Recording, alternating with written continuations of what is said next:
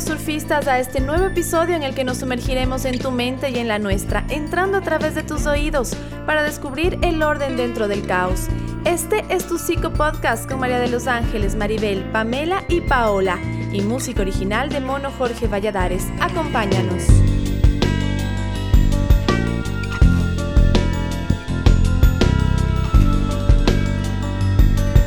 Surfistas del Caos.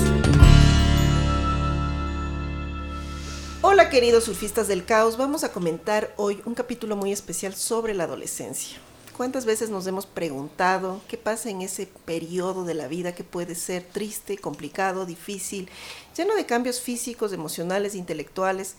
¿Cuántas veces nos ha golpeado la adolescencia con su dura realidad? Hoy tenemos a una invitada de lujo en nuestro podcast. Hoy está con nosotros Vane Herbas, ella es comunicadora social, presentadora de televisión, tiene su propio programa, Café TV, ¿no es cierto?, en la televisión nacional. ¿Cómo estás, Vane? Hoy vamos a compartir justamente este tema de cómo las familias han ido cambiando, vamos a intercalar nuestras historias personales de las cuatro surfistas y la tuya también, de cómo ha sido tu adolescencia. Sí, muchísimas gracias eh, eh, por la invitación. He seguido de cerca su trabajo, me parece muy interesante lo que hacen, así que Gracias por tomarme en cuenta, a ver si puedo aportar en algo yo también. Claro que sí. Bueno, justamente vamos a conversar hoy sobre la adolescencia, ese periodo trágico y hermoso en que cruzamos tantos años de la vida y vamos al vaivén de las hormonas, de los cambios físicos, de los cambios emocionales, y no siempre la adolescencia es un periodo comprendido. El adolescente es aquel que está creciendo, enfrentando la vida desde sus propias visiones y convicciones también. Y muchas veces los padres o el ambiente no entiende eso, que el adolescente tiene que enfrentarse al mundo para poder empezar a resolver problemas. Y como yo te decía al inicio, vamos a empezar a contar ciertos, ciertas partes de nuestra propia adolescencia. Pane, ¿cómo fue para ti tu adolescencia? ¿Cómo es este resumen, este periodo, estos años? ¿Cómo lo enfrentaste? Verás, yo tengo así como unos vacíos en, mi, en, mi crecimiento. Me acuerdo de cosas muy puntuales en la niñez. Supongo que desde la psicología tú me dirás, debe haber sido algo que me impactó bastante, que, de las cosas que me acuerdo. De ahí la adolescencia, me acuerdo, estuve en un colegio femenino de monjas, vivía contenta, feliz con mis amigas, eh, haciendo las actividades normales, una que otra fiesta, pero no más allá de eso. Más bien, algo que a mí sí me marcó, que creo que fue ya al final más o menos de la adolescencia, fue haberme quedado embarazada cuando tenía 18 mm. años. Y creo que en un balance, ahora que tengo 37, creo que sí lo puedo decir, eh, creo que sí me faltó hacer muchísimas cosas. ¿Qué crees que te faltó en ese periodo? O sea, creo que me faltó vivir un poco más, eh, disfrutar de, por ejemplo, los primeros años de la universidad, mm. eh, salir un poco más, conocer a más gente. Creo que eso me faltó. Pero me faltó, pero en, el balance también digo, no, no, no creo que hubiera hecho mucho la diferencia. No era una chica tampoco de salir mucho, de bailar mucho, de, de, de tomar una que otra copita. no, no era, no era así. Mm. Eh, pero creo que viví otras cosas y, esas me formaron de otra manera. otra manera de, madurar que te tocó, ¿no? Me tocó, pero tampoco era inmadura. O sea, creo que siempre fui media centradita, media responsable. Pero sí, tener una, una bebé en los brazos, pues te hace... Te transformó. Te replantea la vida completamente. Claro que sí. ¿Tú, Maribel, cómo fue tu adolescencia? Bueno, mi adolescencia era como un contraste. Mi familia súper como tranquila, era un hogar como de paz y por otro lado, a través de mis amigos, como que yo vivía la parte emocionante de la adolescencia, pero siempre era una lucha, por ejemplo, de los permisos. Porque si no, esta es una etapa donde uno está como luchando por obtener cierta independencia y la familia a veces se opone un poco a eso, lo que tú decías, a veces nos quieren proteger, ¿no? Y era como una lucha constante, o sea, cada vez que yo pedía permiso era todo una odisea, pero poquito a poco como que fui conquistando ese derecho de, ese, tipo de independencia, porque hay muchos tipos de independencia. Y creo que de alguna manera eso hacía que yo sea como la tranquila que estaba en medio del caos, ¿sí? De alguna forma sí tuve como experiencias de estar cerca de, de experiencias medio límite, pero siempre yo era como la que no prueba drogas o mm. la que no quería experimentar ciertas cosas. Entonces creo que de alguna forma, a pesar de que la sobreprotección no es lo más recomendable, de alguna forma sí me, me protegió de ciertas cosas, ¿no? Claro, te ayudó como a evitar estos riesgos que el adolescente se ve constantemente inmerso. Tú, María de los Ángeles, ¿cómo te fue en tu adolescencia? Cuéntanos. La adolescencia, estaba pensando desde antes de, de comenzar este, este episodio, ¿no? Porque en realidad para, para mí la adolescencia fue como una, una etapa muy linda. Para mí yo tenía un entorno seguro, ¿verdad? Eh, tenía buenos amigos, buenas amigas, no sufrí tanto en el colegio, creo que lo típico, más por exámenes que por, cosas. Y creo también que, eh, poniéndome a pensar, yo era una adolescente un poco muy madura para la edad que yo tenía. O sea, de alguna manera en mi casa, el hecho de que solo sea mi mamá la que nos cuidaba, porque, porque bueno, desde pequeñitos no pudimos contar con nuestro papá, ¿verdad? Como que a nosotros nos puso una responsabilidad adicional de hacernos cargo de, nuestra propia vida, ¿no? tenemos una mamá muy cariñosa, pero hacerse cargo de cuatro, de cuatro chicos, joven, ¿no? Entonces yo creo que sí, ella nos enseñó cómo a valernos por nosotros mismos y la sensación que tengo era más bien de, de no molestar a, a nuestra mamá menos de que sea algo sumamente urgente. Yo sí recuerdo una adolescencia feliz, pero creo también que mi mamá, desde su sabiduría, supo ponernos en entornos seguros, ¿no? En entornos que, que teníamos eh, buenas amistades, creo yo, más que nada. Pero eso sí, mi mamá tenía ojo a todo. Es decir, ella, por ejemplo, tenía una estrategia buenísima que eh, nos daba permiso para cualquier fiesta pero todos tenían que venir primero a mi casa. El punto de reunión era mi casa. Entonces ella conocía a todos nuestros amigos. En nuestro carro ella nos llevaba a toditos a la fiesta, nos recogía a todos. o sea, ella tenía estas estrategias y sabía con quién nosotros mm. nos llevábamos. Mi casa siempre fue abierta a todos nuestros amigos. Y en realidad cuando mi mamá nos daba un punto de decir, esto no o esto no, nosotros sabíamos que era por algo que, que ella sabía, o sea, porque era muy, muy abierta, es la verdad, no, no puedo decir otra cosa. ¿Y tú, Pau, cómo fue tu adolescencia? Yo creo que mi adolescencia fue muy turbulenta, ¿no? O sea, creo que eh, fue, fui una adolescente súper rebelde, o sea, que, que, puso harto conflicto en casa, eh, pero que al, mismo tiempo me estaba haciendo cargo de cosas que no me correspondían para mi edad dentro del sistema familiar. Em, creo que yo en ese momento no lo entendía, ya siendo psicóloga y haciendo mi proceso lo entendí eh, mediando un poco una relación de pareja que no me correspondía, que era la de papá y mamá, mm. ¿no? Y dentro de eso, jugando un rol que básicamente no era el mismo y que a la postre me trajo un montón de, de conflicto, creo yo, ¿no? Y aparte de eso, no sintiéndome no identificada en lo absoluto en el entorno en el que yo crecí. Yo siempre digo, eh, Ambato, en la época en la que yo crecí ahí, las mujeres tenían ciertas aspiraciones que era rápido casarse y tener así, ese era como su, wow, ¿no? y yo siempre decía, ¿yo qué hago aquí? O sea, mi única intención era graduarme del colegio y salir, y irme a otra mm. ciudad, irme a otro lado y hacer otro tipo de cosas. Entonces, si bien tenía obviamente mis amigos con los cuales salíamos de farra, me escapaba de farra también a veces, pero... Eh, siempre con esta sensación de, hay, hay más cosas, yo no pertenezco tanto aquí, exactamente, ¿no? Y que es algo que, por ejemplo, cuando yo ya logré salir, estudiar universidad fuera, no quise volver a Ambato. ¿No? Mi papá siempre hace mención a eso, dice, usted es la peor ambateña que yo conozco, porque todo el mundo volvía y dice Ambato, tierrita linda, y yo Ambato, o sea... Juan Montalvo te juzga. Exacto, entonces creo que, que, creo que desde muy, muy joven eh, sentía como no es, no es mi lugar, no es mi lugar, y yo quería salir, y quizá por eso también mi rebeldía, salir de, del sistema familiar como se manejaba en ese momento, salir de la ciudad también, era una manera de decir capaz, ya no me hago cargo de cosas que no son mías, que no me corresponden y tal vez empezar a vivir mi propia vida.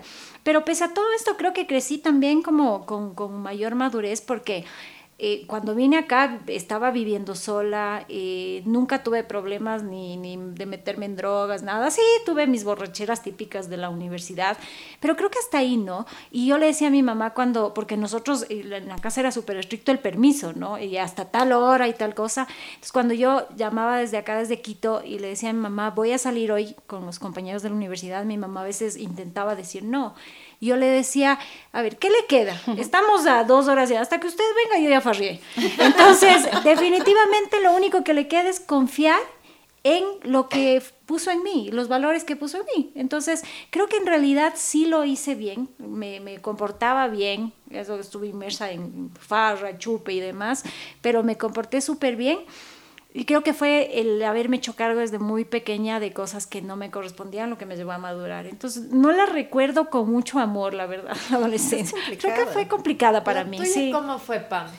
La mía fue intensa porque siempre he tenido yo una familia intensa. Entonces, en esta intensidad también viví como mucho el tema de la depresión, de, de tener que lidiar desde muy joven con estados de ánimos que subían y bajaban. Y fue complicado, o sea, no te voy a decir que, qué lindo, eh, farrí un montón, no, o sea, yo fui una persona súper introvertida que me pasaba leyendo un montón y leía libros que no debía haber leído, pero bueno. y esa fue mi adolescencia, o sea, fue definida por los libros, fue definida por el aislamiento voluntario y por esta sensación de incomodidad frente al cuerpo y a la vida que iba cambiando. Entonces, no fue un momento placentero. Creo que no les di muchos problemas a mis padres en el sentido de, ay, me escapo la farra. más hacia adentro el caos. Claro, o sea, el sufrimiento de mis padres era verme como yo era tan introvertida y yo vivía hacia adentro todo lo que tenía que vivir. Entonces yo me acuerdo que tenía 16 años, creo, 15, y leí todos los libros del Marqués de Sade. Entonces, perversita desde ahí.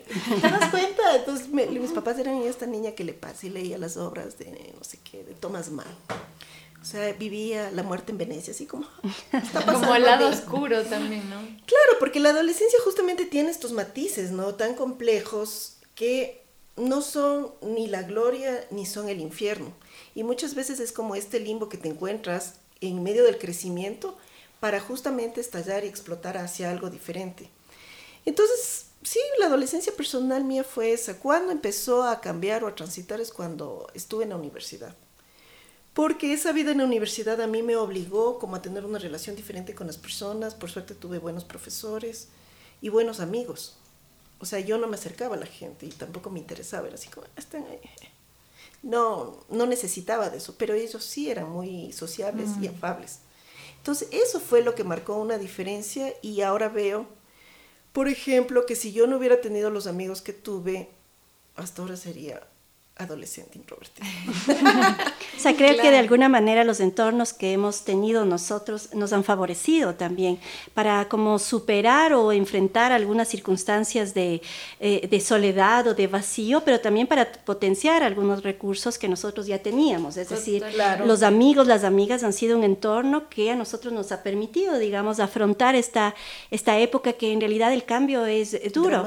Yo les oía un poco y me, y me acordaba y decía, sí, yo también tenía dentro de todo esto que yo viví una, una vida bonita, sí tenía un sentido de soledad, ¿saben? O sea, me sentía como eh, solitaria eh, al pensar, no debo darle mucho problema a mi mamá, ¿verdad? Y tenía dos hermanos mayores a mí, entonces yo intentaba como unirme a este grupo, pero en alguna manera son cuatro o seis años de diferencia para mí, entonces era como, me tocaba ser un poco más adulta de lo que yo era, y por otro lado tenía mi hermano menor, que todavía era, era niño, ¿no? En, en ese sentido, entonces como que yo sí viví esta soledad y esta necesidad de aferrarme a algo, y comencé a vivir también un mundo interior que me permitió como afrontar también estas soledades, ¿no? Me volví una, una, una, adolescente que intentaba, por ejemplo, ayudar a todo el mundo, ser la mejor chica, como para eh, que la gente me, me, quiera, me acepte, ¿no? Claro, que ese es un este tema súper importante en la adolescencia, el ser aceptado. Entonces, de una u otra forma se juega, tal vez a veces es más evidente o no. Y algo que creo que es importante también es cómo los adultos vemos a la adolescencia, ¿no? Tal vez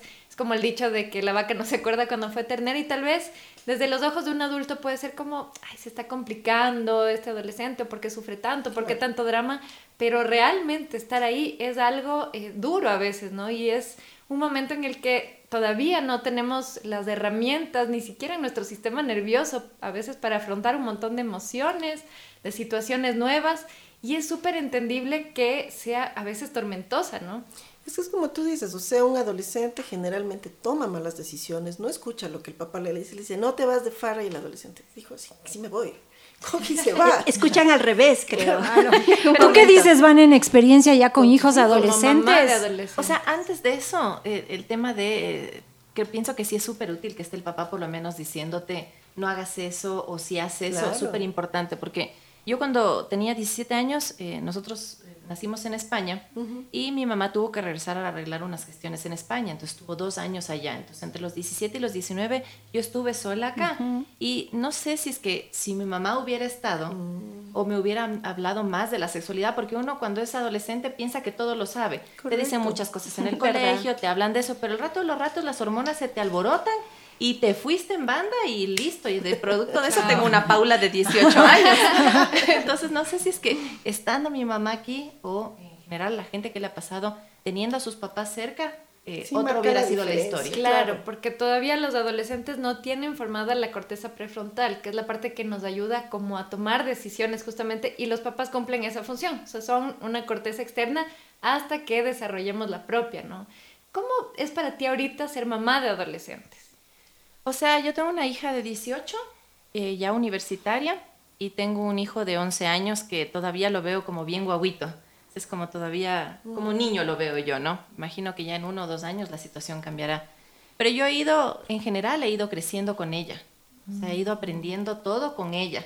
Si bien es la primera hija, a todo el mundo le pasará que con el primer hijo experimenta muchas cosas, pero para mí era casi ser una niña con una niña en brazos. Entonces, Creo que no lo he hecho tan mal porque es una buena niña, es una buena chica, es estudiosa, es buena, tiene su carácter también, pero, pero aprender a hacer las cosas con ella sí, sí me ha costado. Pero creo que ha sido, para mí fue bueno que sea una niña primero y que, sea, que, que haya tenido la personalidad que tiene. ¿Cómo es la personalidad de tu hija? Ella es muy dulce, pero sí es a ratos introvertida. O sea, yo respeto mucho el espacio de ella. A ratos viene, me abraza, se queda a dormir conmigo, me changa, eh, pero hay otros ratos en los que quiere estar sola y sí he tratado de respetar eso. Bien. No sé si lo vamos a hablar más adelante, pero los hijos del divorcio también son, son complicados, ¿no? Creo que a Claro. ella le costó mucho. El divorcio que yo tuve hace más o menos tres años, le, ¿Le marcó? creo que le marcó. Y que Creo también le fue marcó. durante su adolescencia. ¿no? Y que no fue bien manejado. Así que la gente que nos está escuchando, Maneje bien, maneje bien su favor. divorcio. ¿Cómo, Claro. ¿Cómo fue? Cuéntanos un poquito para que los que nos escuchan. O sea, tuvimos una separación eh, muy complicada, muy, muy mala, o sea, terminamos muy mal. Y las cosas, sobre todo del otro lado, no se manejaron bien con los niños. O sea, se les involucró en cosas que no deberían estar involucrados, se les pidió opinión cuando no debían haber ellos opinado, se les reveló detalles que no deberían haber conocido Fue y se les pidió tomar ellos. posición. Mm. Entonces, ahí mi hija tuvo simplemente que decidirlo, o sea, le pusieron a decidir y ella decidió. Y decidió, pues, respaldarme en el proceso y acompañarme en el proceso, queriéndole mucho también a su papá, pero eh, manteniéndose en donde debería haber estado, al margen.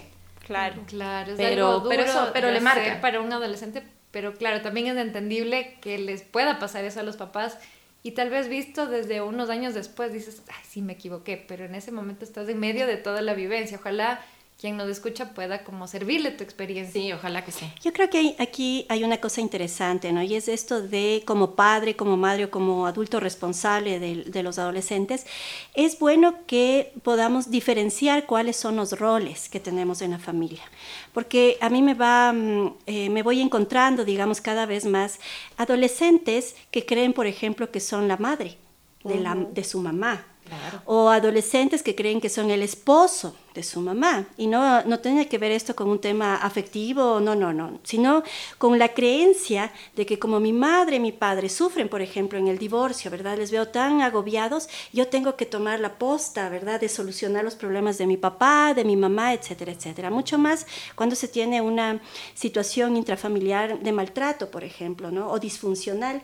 Yo creo que es importante que con los adolescentes, nosotros como adultos, entendamos que somos los adultos que somos quienes debemos eh, responder y resolver también las situaciones de conflicto entre adultos. Es decir, hay que diferenciar bien el rol de padre y madre y diferenciar el rol de esposo-esposa, donde los hijos también tienen una relación distinta.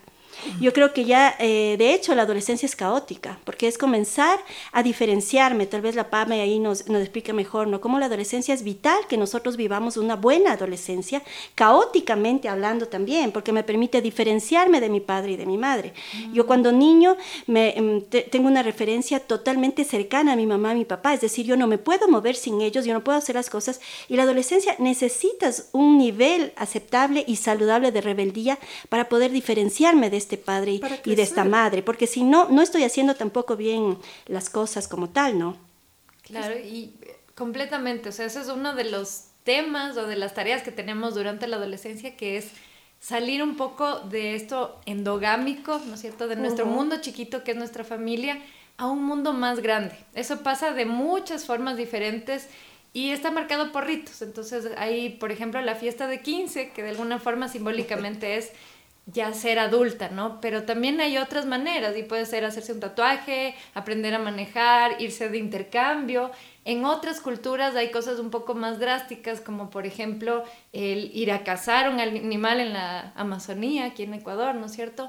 O puede ser en Japón, a los 20 años ya se les considera que son adultos, entonces hay un día especial en enero donde ellos se visten con un traje especial, les dan regalos y es como un reconocimiento de sí, ya perteneces.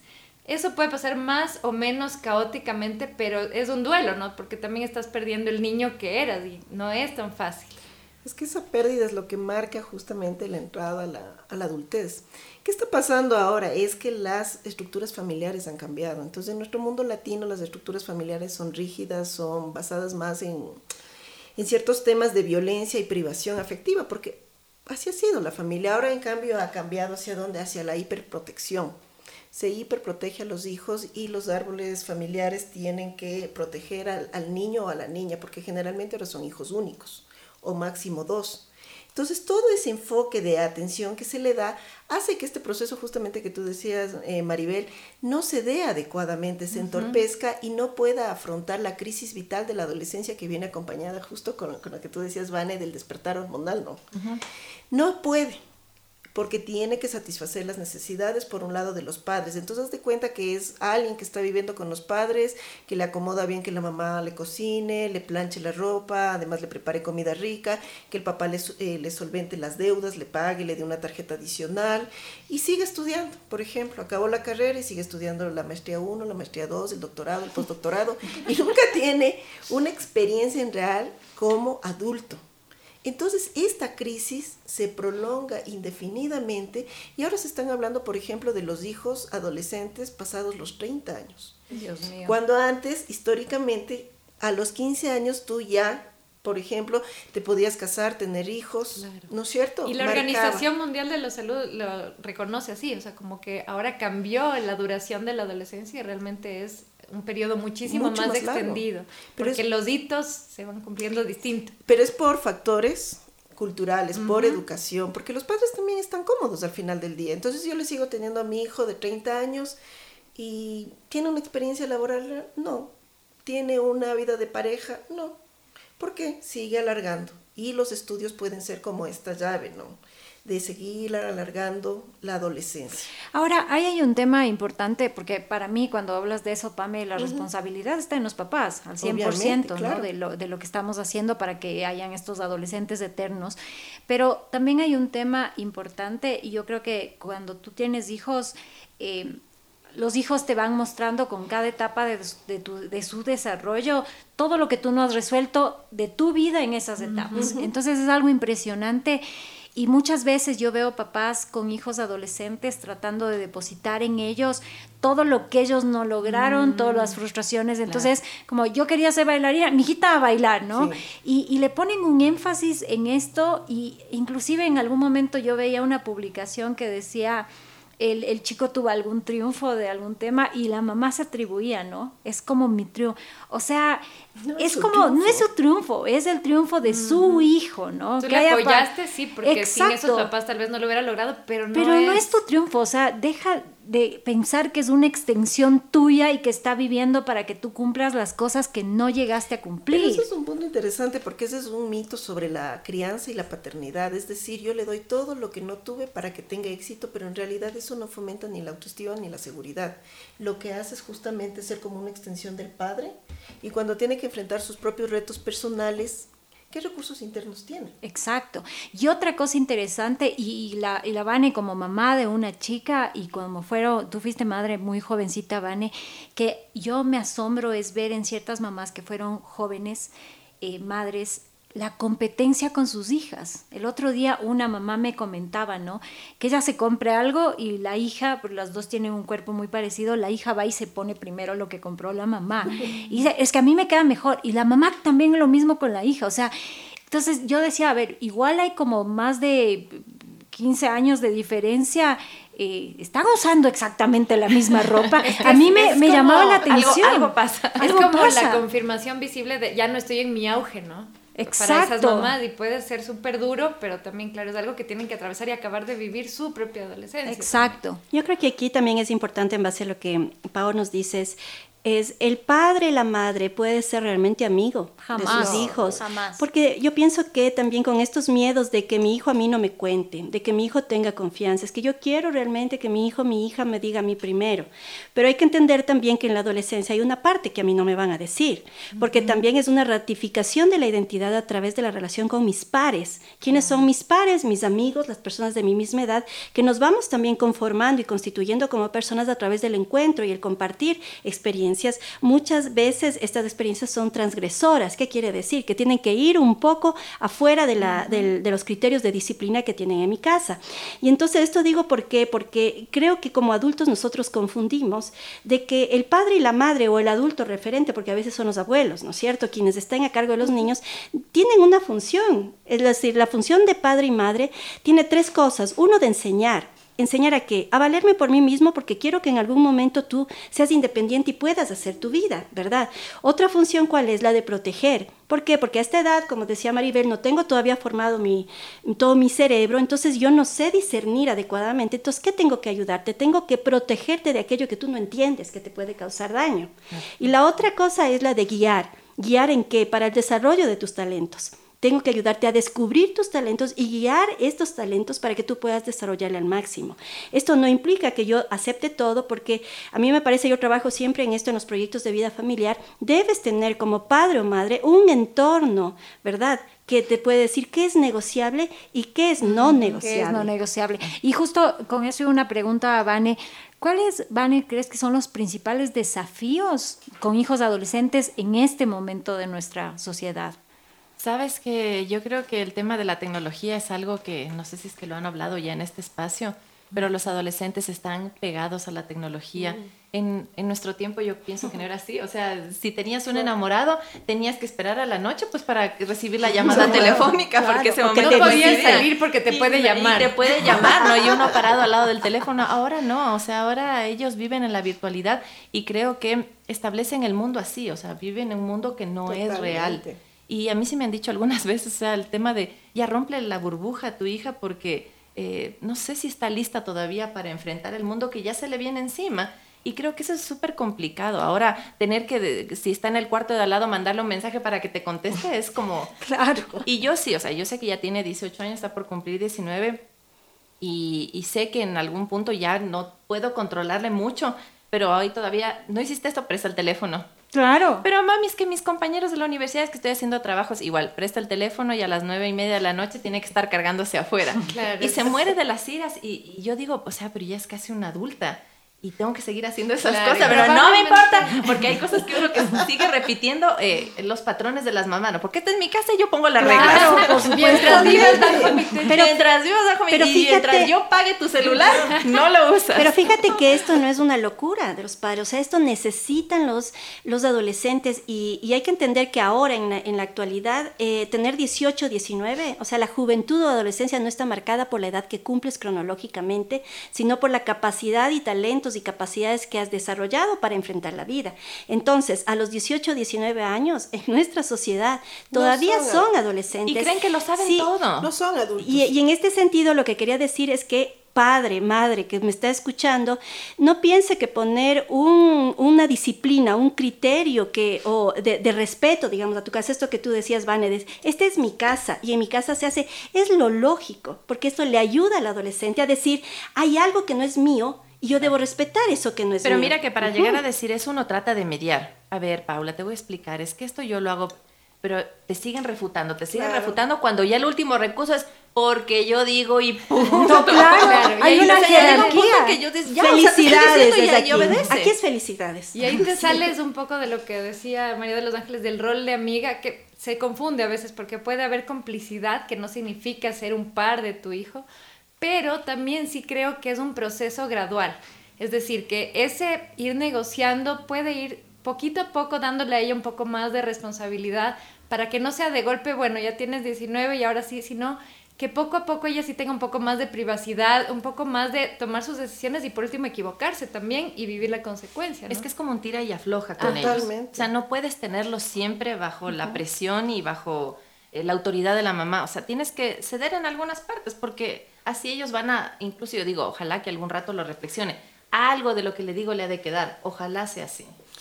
Es, es cierto, porque el adolescente está construyendo su propio mundo y de dónde saca las referencias de la relación que tiene con sus padres y al mismo tiempo de la pelea y el conflicto que genera con sus padres. O sea, un adolescente que es muy calmado, muy tranquilo, No es tan buen síntoma. no es tan buen síntoma. Y uno que es demasiado introvertido como fui yo, demasiado rebelde, tampoco es buen síntoma. El adolescente al final del día, ¿qué es lo que necesita de un padre o una madre? Es esa figura represora con amor.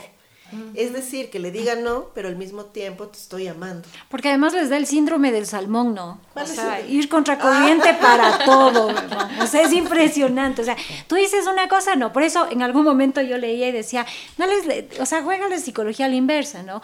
Que quiero el pelo largo, qué hermoso te queda, mi amor. Va a ir a cortarse porque si mamá dice que soy hermoso, entonces no Exacto. quiero. Pues. La Las chicas no me van a inversa. ver hermoso, exacto. Y nosotras cuatro teníamos un profesor que era Taropio, que nos decía, ¿no? Que es muy importante que los hijos estén macerados en tanto amor, que cuando tú les pones un límite, no va a ser algo brusco, sino que van a comprender ese límite, van a poder respetarlo, pero porque tienen muy claro que les quieres. Entonces eso también se mantiene durante la infancia y también en la adolescencia. Sí, pero verás que en la adolescencia es el amor que vos les puedas tener, siempre va a chocar y confrontar.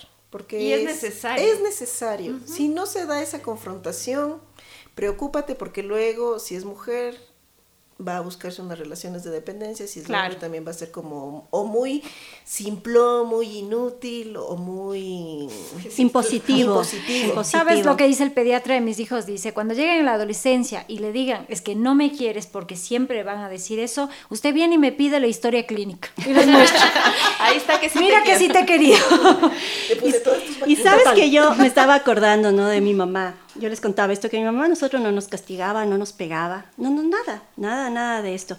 Yo me acuerdo que ella sí tenía normas súper claras. Por ejemplo, decía ella, te vas a una fiesta, a la una en punto, de la, yo te voy a ver, y a la una en punto, porque no había celulares, ¿no es cierto? Una en punto, tú estás afuera. Y ella decía, ¿y si no cumples eso? ¿No es cierto? Decía, vamos a ver lo que pasa. ¿No? Y ella, ¿sabes que Ella tenía una forma con nosotros de, ella cumplía lo que decía.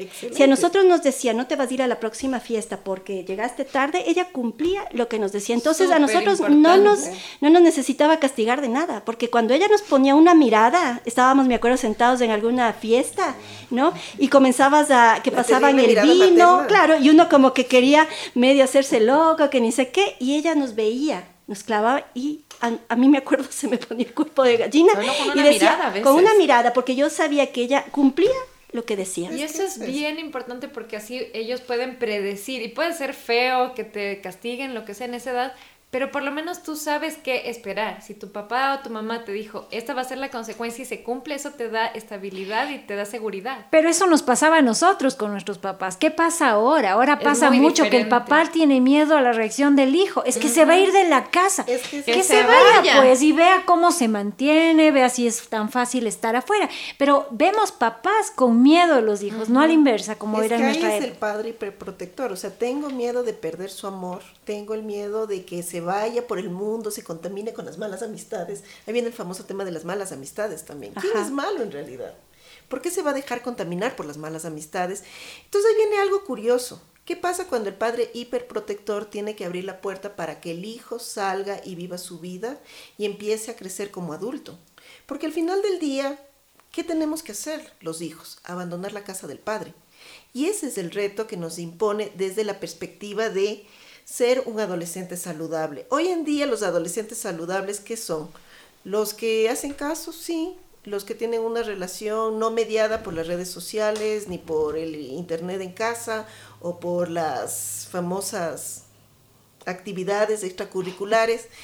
Este es un adolescente sano. Un adolescente sano también es aquel que empieza a conocer cuáles son sus emociones, cómo se relaciona más o menos con sus emociones, que no escucha muy bien porque su cerebro no está listo para ello y que sobre todo puede decir esto es lo que yo quiero y puede escoger. Y puede preguntar también. puede preguntar. Preguntar algo que pasa. Y eso que dices, Pame, me hace pensar en esta pregunta, o sea, ¿de quién realmente es la dependencia a veces? ¿De los hijos o de los papás? De los padres, muchas Porque a veces, veces. los que más miedo tienen son los papás. Entonces, Exacto. Respecto a lo que quieren, eh, justo les iba a enseñar la foto de mi hija. Eh, bueno, la gente que está del otro lado no va a poder verla, pero es mi hija. ¡Ay, qué linda! Está con el pelo rosado. Ya, O sea, qué lindo. Con el pelo rosado y los pantalones totalmente rotos. Claro, una Y rebeldía eso, sana. no, y eso es algo que, que también tenemos que entender como padres, que los parámetros estéticos han cambiado totalmente. Totalmente. Y eso choca a veces, porque yo le decía algún rato a la Pau, eh, Pau, no seas malita, ven a dejarle a tu hermano al canal porque tengo que llevarle una cita médica. Pero hijita, por Dios, vendrás bien vestidita, ¿no? Sí, No me dice quedar mami. mal. Con los pantalones Sí, completos. sí, mami, no te preocupes, sí. Y llega con el pantalón, pero con todos los rotos del mundo, su pelo de colorado que tiene ahora, que cuando quiere se lo pinta de rosa, cuando quiere se lo pinta de otro color. Y ella es así. Claro. Y ya llega un punto en el que uno ya no puede decirles no, porque yo incluso le decía, cuando tengas 18 te has de cortar el pelo. Ya 18 te pintarás. Ya tiene 18, yo no puedo hacer nada. Entonces ahora yo tengo que comprarle los tintes, Claro. tengo que llevarla a la peluquería y es así. hay Pero que me haces de acuerdo, claro, y, es- y el aprender a jugar en esto y crecer con eso es importante, ¿no? Una paciente mía eh, decía, tenía dos hijos en ese momento, adolescentes los dos, y les decía, vamos a rezar en la mesa, ¿no? Y, todo, y estaban en la edad que, no, la religión no existe, la religión ni sé qué. Entonces decía, bueno, entonces vamos a hablar de sexo. No, no, recemos, mamita, recemos. y ella decía, yo sé cómo controlarles a mis hijos, ¿no? Entonces empezar a tener justo este intercambio y empezar a entender también que hay cosas de ellos que es una manera de expresarse y demostrar el quién soy y, respetar el quién eres, que es exploren, Que importante. experimenten. Probablemente sí, es una etapa y después ya, ya pudo experimentar eso y suficiente, ¿no? Es que ahí va a ser el hijo que estéticamente le choca al padre, que ideológicamente le choca, que es cultural y políticamente le choca. Entonces, cuando su hijo esté así, siéntese feliz porque él está formando un mapa, una estructura interna que le va a permitir enfrentar la vida. Pero si está muy parecido a usted, preocúpese. Claro, y- y el hijo demasiado obediente, puede ser que sea obediente también a sus pares y que no tenga una personalidad suficientemente Eso. fuerte para decir no. No, Cada vez queremos gente con más criterio, chicos con más criterio, pero también les sometemos a obedecen todo. ¿Cómo No crean su propio criterio? Exacto. Sí, pero sabes que yo me encuentro también con chicos con demasiado criterio. O sea, la verdad es que como que tenemos ahora adolescentes de dos extremos, ¿no? O con opinión, pero no con criterio. Exactamente, Claro. o sea, como que yo opino sobre todo, como que yo sé de política, yo sé de sexualidad, yo sé de religión, yo sé absolutamente todo. Y tienen razón, porque entran al, al internet y en realidad pueden saber de todo, es verdad, a veces saben más que cualquier adulto que está a su alrededor. Entonces, a mí sí me parece que dentro de toda esta salud, llamemos, ¿no? Eh, en la adolescencia, es necesario medir estos, que estos altibajos no sean tan separados, es decir, que no haya brechas muy grandes, o que re- de repente me apareció con el arete, pelo rosado, todo roto, y después de dos días está todo en la iglesia por poco. O sea, estas cosas no me están ayudando, no le están ayudando a, a la, a la persona a superar su adolescencia de una manera creativa o constructiva. Ahí me parece también que es importante eh, apuntar algunas cosas, ¿no? Como padre o como madre.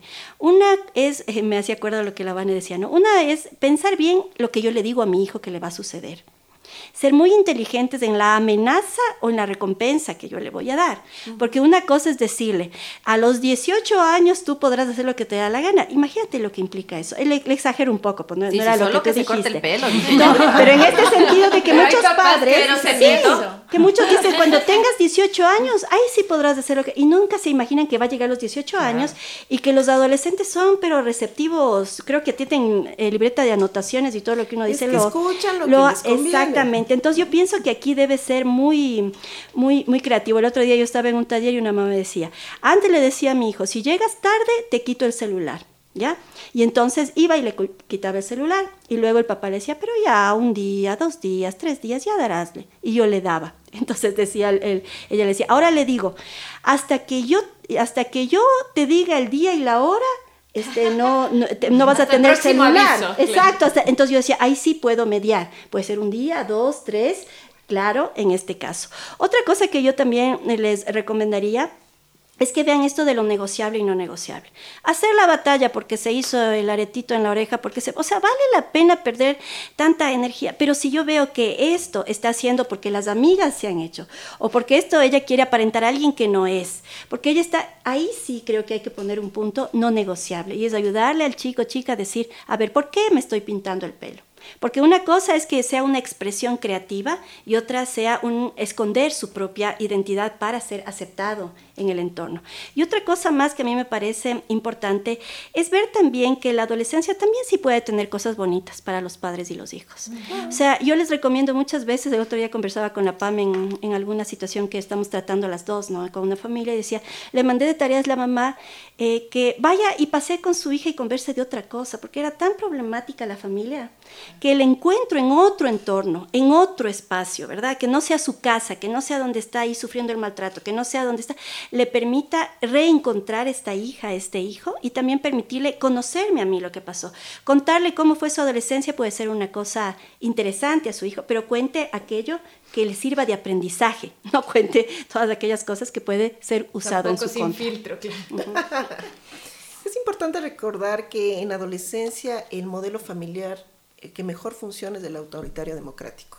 Es decir, muestra una figura de autoridad frente al hijo, pero también le permito elegir ciertas cosas, sabiendo que le van a ayudar a enfrentar retos y a enfrentar ciertos problemas de la vida cotidiana.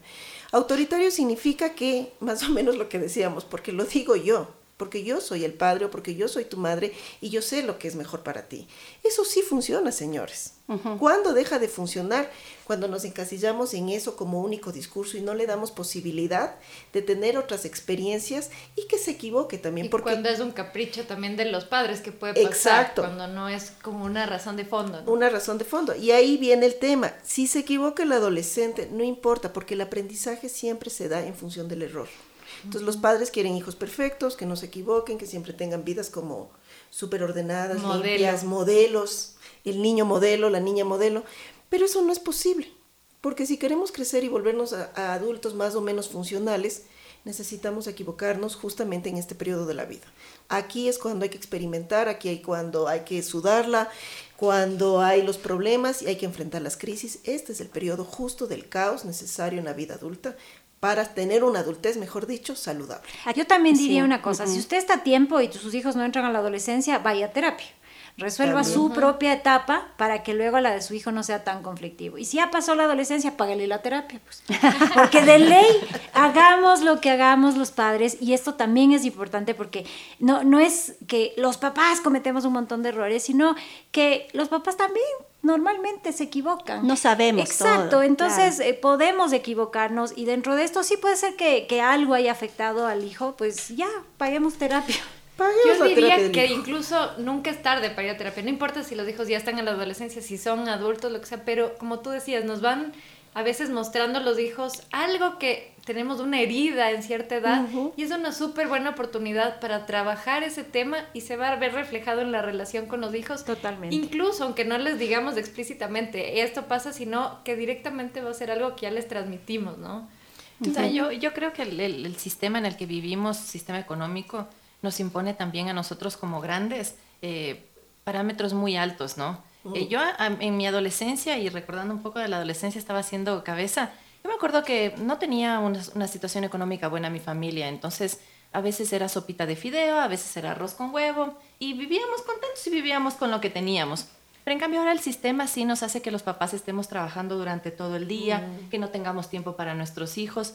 Y yo sí me he puesto la consigna y trato de entrar lo más tempranito al trabajo. Bueno, me han dado la facilidad también de 7 a 4 trabajo. Y a las 4 y media, 5 de la tarde ya estoy en la casa con los, con los enanos, les digo yo. Porque ellos necesitan tiempo de nosotros. Y yo sí les digo a la gente que nos está escuchando que hay que darles tiempo a los hijos no solamente tiempo de calidad, sino cantidad de tiempo. hay que darles tiempo. Y no nos olvidemos que en la adolescencia hay que empezar eh, como de una manera súper profunda orientar el tema de la sexualidad, que este es un punto importantísimo en la adolescencia, porque con este despertar hormonal que nos decía la Vane, evidentemente los padres tienen que ser una guía correcta para que los hijos aprendan a vivir una buena sexualidad, una sexualidad que les lleve a un crecimiento.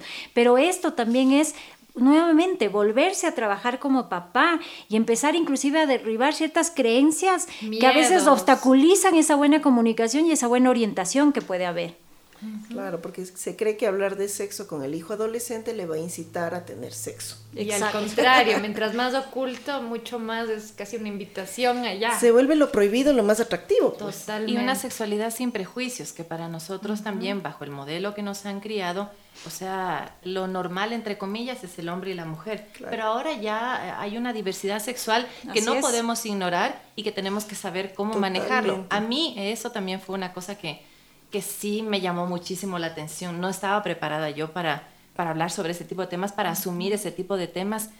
Pero los chicos, para ellos es totalmente normal y ya se desarrollan en este tipo de ambientes eh, interculturales, diversos y yo creo que somos los papás los que tenemos que aprender de ellos. En reeducarse. Sí. Y yo quería decir una cosa así eh, cortita, ¿no? Otra estrategia puede ser, y, me parece oportuno mencionar, es que padre y madre deben tener un proyecto también educativo con sus hijos e hijas, más allá de que se han divorciado, de que no se quieran, de que se han peleado, de que vivan en la casa juntos. Es decir, cuando un adulto dice una cosa, debe tener el respaldo de la pareja. Mostrar un frente unido. Exactamente. si uno dice no, el otro también. Y si yo estoy en contra de lo que dijo mi pareja o el padre o la madre, tengo que eso resolver en otro mm, espacio, no delante de los hijos. Y esto es el reto sobre todo para eh, las parejas, padre y madre divorciados, que no se quieren mucho. Mira, es un reto que yo creo que hay que construir y hay que superar lo que no hemos podido hacer.